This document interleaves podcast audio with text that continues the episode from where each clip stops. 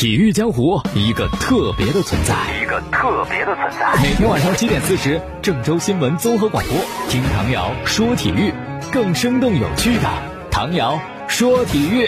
大家好，我是唐瑶，欢迎收听节目。我们先说，呃，足协在前几天呢已经是通知了各个俱乐部，就是呃，我们第一次的转会窗口确认是在今天开始，三月十五号到四月十五号。第二次的球员转会窗口是预计啊，八月一号到三十一号。然后中超联赛呢是四月二十三号到十一月十三号进行这个大概的初步的安排。那么这次的两个转会窗口当中，最大的变化就是。新转入的国内球员的人数没有限制，没限制了。最早是不能超过五个人，后来呢，上赛季是不能超过八个人，现在是没有限制。为什么呢？也是因为现在疫情的情况下吧，就希望能够多给球员提供一些再就业的机会，解决他们的一些困难。因为有些俱乐部可能离开的球员太多了。而他们想要去的俱乐部，如果有人数限制的话，就不能去，是吧？人家那个俱乐部可能有实力，还可以再进人，但是人数限制进不了，所以这个就打破了嘛，也挺好的。然后一些转会传言，像张琳芃被传回归到上海海港，然后蒋光太呢还不太清楚何去何从。而且入籍球员会按照国内球员的身份来进行注册，这样的话呢，国家队的四名入籍球员可能就会成为转会市场的香饽饽。毕竟跟大部分的本土球员相比，他们能力是不错的。想要补强的话，可以考虑。而且埃克森、洛国富、阿兰和费南多，他们也想回中超踢球，在这儿机会还是很多的嘛。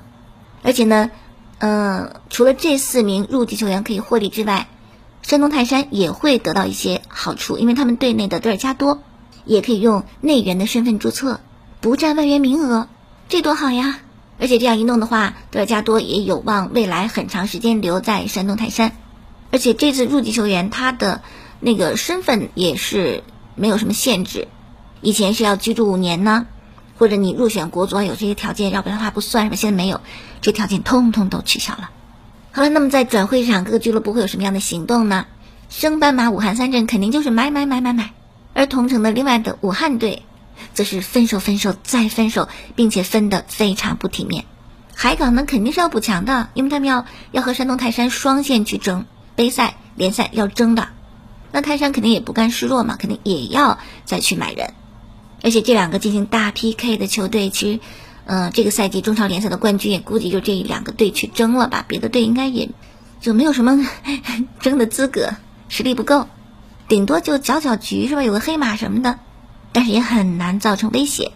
好啊，分析一下啊，这个泰山队呢，他们没有像海港那样传了很多引援的消息，就因为他们原本阵容就非常的雄厚，已经很好的阵容，你干嘛要大动它呢？是吧？大动反倒破坏了，所以不是那么多的引援，他们也非常的有竞争力。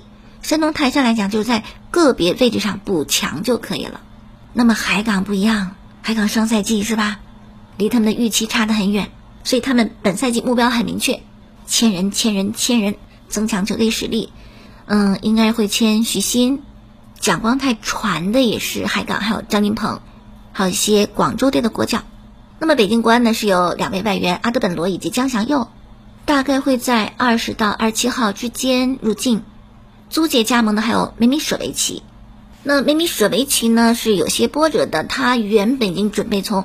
阿姆斯丹启程，但是由于一些原因，只能是更改行程，所以他的入境时间要延后。还有一位之前一直在谈的外援，国安没有拿下，因为这个外援呢对中超当前的大环境及财务状况缺乏安全感，就告吹了。那这天成为一位大牌外援是吧？卡瓦尼就曼联那个，难道是他吗？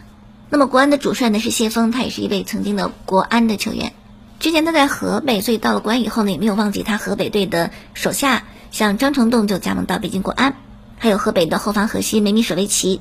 刚才咱们讲了租借，梅米舍维奇二十八岁，嗯，中后卫，应该是二零二零年加盟的河北，出场二十次，场均八十八分钟，一粒进球，是当时河北队的绝对主力。那么金门虎呢也发虎威了啊，谋求引进蔡慧康、于睿、张卫。如果真能加盟，对于天津金门虎来讲也是有大的实力补充。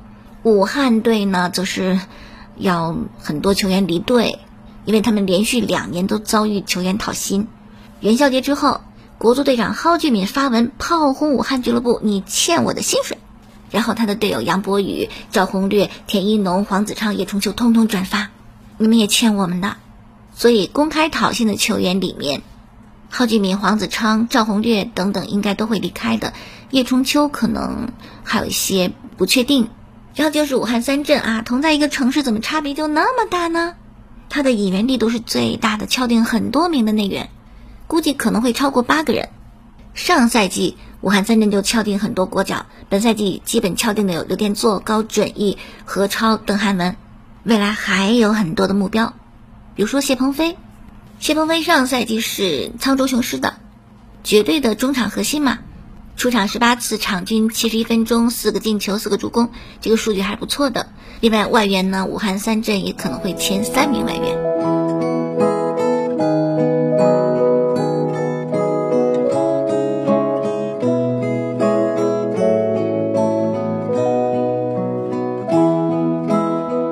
还有其他的消息啊，WTT 大满贯新加坡站的比赛，混双的赛事，王楚钦、孙颖莎三比零进四强。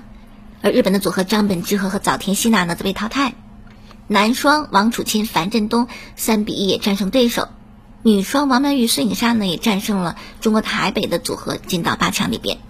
然后男单的比赛，樊振东许昕都发挥很出色，都是三比零击败各自对手进到十六强。然后女单的比赛，奥运冠军陈梦是迎战代表新加坡出战的曾坚，陈梦先丢一局，然后扳回来三比获胜。这样呢，和何卓佳会师到十六强，而王艺迪是三比零完胜了平野美宇。日本的名将伊藤美诚也是三比一过关。伊藤美诚争议还比较大，就是他比较爱说一些狠话嘛，就为自己找一些吐槽点。那这次 WTT 新加坡大满贯赛之前也是这样，伊藤美诚说：“本次的新加坡大满贯我还要拿冠军，我要击败中国队的选手。”但伊藤，你想清楚再说，我们这次是吧？你面对的是我们国乒最强大的阵容，让你连续输个四五次没有问题。总教练刘国梁派出了三大主力，就是分别去对阵伊藤美诚的。伊藤美诚要想夺冠的话，要过三关的。王艺迪，王艺迪之前对伊藤美诚的战绩那是零分过的，横扫过的。哎，退一步说，假如王艺迪没成，放跑了伊藤美诚，进到下一轮，那么半决赛对阵的是陈梦。陈梦去战伊藤美诚的话，应该也没有问题吧？好，再退一万步，陈梦也没行，让伊藤美诚打到决赛，他对阵的将是孙颖莎或者王曼玉。那孙颖莎也好，王曼玉也好，好像伊藤美诚都打不过，所以他的豪言放得太早是吧？高估了自己的实力。那为什么这次人员调配的这么清楚是吧？这么顺？因为这个分区确实如我们所愿，这个分区安排太好了。按照这个分区安排，这次的女子单打比赛，我们起码可以包揽冠军、亚军，还有季军，就基本前三名是没有问题的。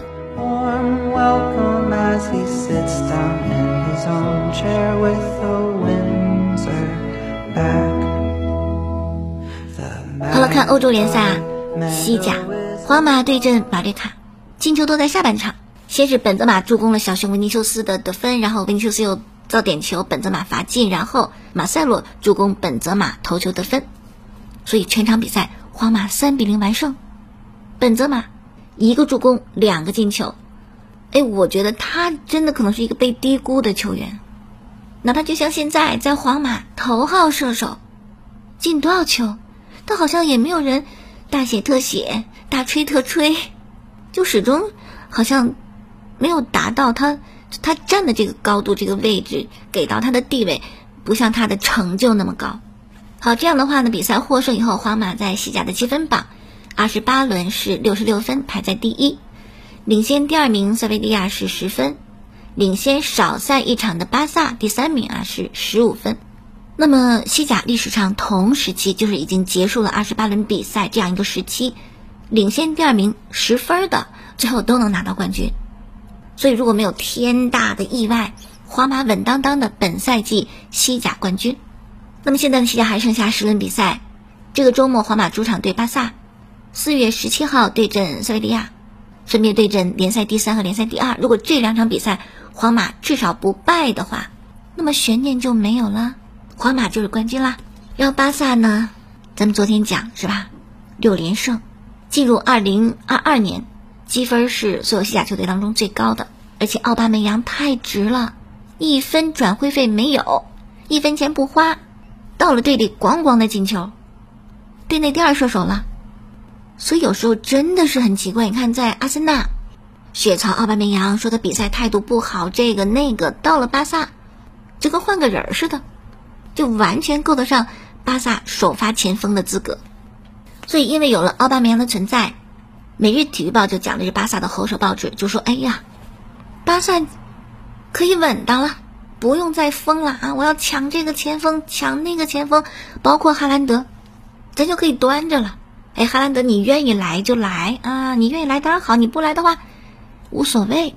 我们有奥巴梅扬，包括现在巴萨主席拉波塔都已经开始传递这种信息，让大家对球队要买哈兰德的兴趣降温。就说了，不可能为了签哈兰德砸锅卖铁。当时刘梅西也没有砸锅卖铁嘛，离了谁不行呢？当然，在哈兰德众多的竞争者当中，巴萨基本上是排的很靠后的。皇马第一是吧？曼城第二，而且应该是曼城拿下哈兰德的可能性更大一些，甚至有消息说都已经在跟曼城谈一些具体的东西了。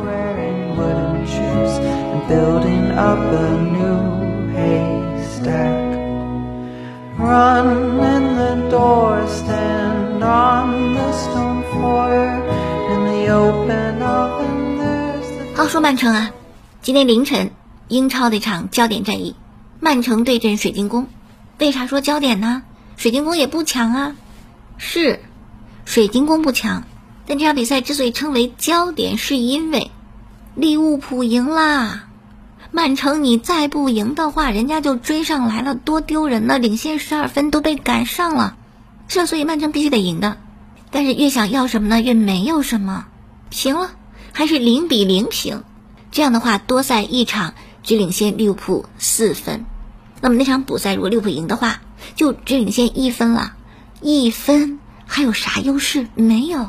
那这场比赛呢？曼城也很迷，有，三十多次打门，不是偏了就是中柱，要不然被门将扑出来就不进。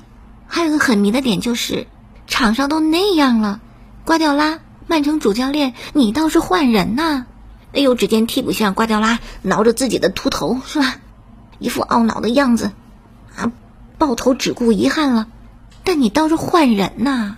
场上的球员心态有些失衡了，很焦虑，很急躁，体力也不行，心态也不行。你就看到曼城队的罗德里、格拉利什已经发生摩擦了，队友之间的小摩擦。德布劳内在队友漫不经心的传球失误以后，冲着队友怒吼：“你就该换人调整了！”场边，斯特林、热苏斯、金多安都在热身。但只是在热身，并没有等到亮相的机会，一人没换。我不知道瓜迪奥拉迷在哪儿了，但他有时候会有一些就是特别让你不能理解的一些做法，就好像他总得迷一回似的。所以这样的话呢，曼城只能寄希望于利物浦的补赛不赢，保持住三分的领先。利物浦的补赛是阿森纳很强劲的对手，阿森纳呢最近是五连胜，那有没有可能利物浦终结阿森纳的五连胜呢？好，再看大巴黎，欧冠又被淘汰以后，那就是下定决心重建。据媒体报道啊，N M M 组合只会留下一个 M，就是梅西。那个 N 内马尔和那个 M 姆巴佩都要走，然后迪玛利亚早就确定走了，合同到期就没有续约嘛，赛季结束也会离开。然后拉莫斯，大巴黎最后悔的一个演员，你还不走？别在我眼前晃，看着烦心是吧？那梅西呢？因为欧冠没有带巴黎能够继续晋级，所以他上周末回到巴黎主场也是被球迷嘘。然后还有消息说他在巴黎过得很不愉快，想回巴萨。但其实这个我觉得没有可能了。一方面巴黎也不可能放人，另一方面梅西本人也没有想走。还有一方面，就谁不知道梅西的能力呀？这赛季就是没进球而已。但你看整个球队上玩的转，他离得了梅西吗？巴黎在法甲，法甲太弱了，真的法甲太弱了，就好像你在你们班里考第一名，你到了一个好的学校的好班级，你可能还不到三十名，而且在法甲，巴黎踢的也很难看，跟散步似的，整个盘活都靠梅西，梅西的价值，懂球的人都会看得到，不可能让他走，而且这赛季梅西发挥的不好，因为什么？你看 C 罗到曼联，哎，就得围绕我制定战术，球都得给我。但是波切蒂诺并没有围绕梅西来打造一个战术体系，没有因为梅西制定任何针对性的战术。你这是把宝贝就当做垃圾放一边了，对吧？你得围绕梅西来呀。所以梅西是要留队的。嗯，就看新来的教练是谁了，是不是可以通过引人，然后围绕梅西，就好像哈维一样，是吧？哈维对巴萨太了解了，哈维到了巴萨以后，巴萨的进步非常的明显。做一个教练很重要。很重要，所以就看大巴黎未来的主教练会不会是齐达内。如果是的话，就很好，因为他绝对是一位战术大师。但有一个事儿也不能够忽视，就是法甲确实水平太差，差点连欧洲五大联赛的这个位置都保不住，就被葡超给占了。联赛水平太低，你在这得不到锻炼和提高，就陪你练的人小学生水平，你能踢出啥来？你到了欧冠赛场是吧？你面对英超、德甲、西甲的豪门。你就菜了，真的没有办法。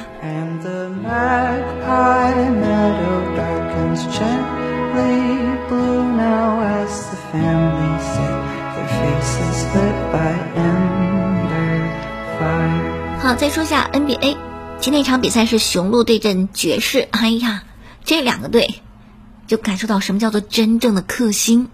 雄鹿啊，是真被爵士克呀，客场对爵士十九连败。